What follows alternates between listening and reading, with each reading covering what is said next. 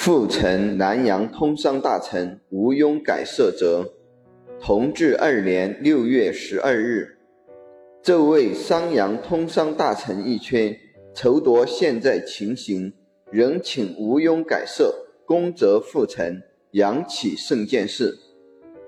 妾曾于上年六月初六日奏改长江通商大臣一案，经总理衙门亦将驻扎处所及连奉各款请旨，仍赐臣会同薛焕酌定具奏。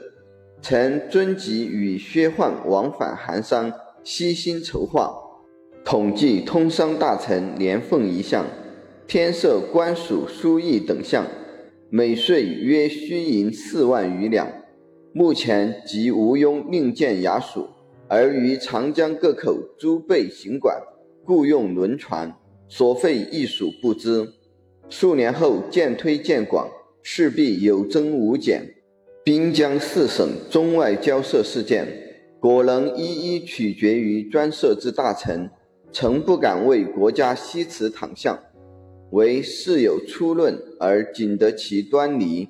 细审之而使尽其曲折者，薛焕奉道会议连奉之子，又经专函与臣履商，据道长江通商使臣所以可裁之故，盖有数端。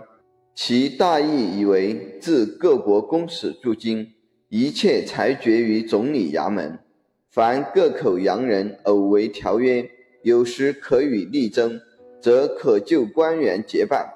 即临以督府而有余，有时争之不服，则动向公使陈述，虽临以大臣而无忌。大臣循吏各口，督府进驻本省。洋人性急，弗赖守候，不能不由本省就近办理。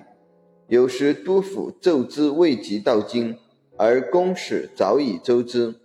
邮递之机迟，尚不及轮船之迅速，况由大臣辗转合之，更恐贻误事机，致华阳商民争斗构性，官涉刑民案件，势力地方有司，犹不能不知督府之令，数次办议而呼应更明。通商纵有专员，在内仍不能免总理衙门之繁毒。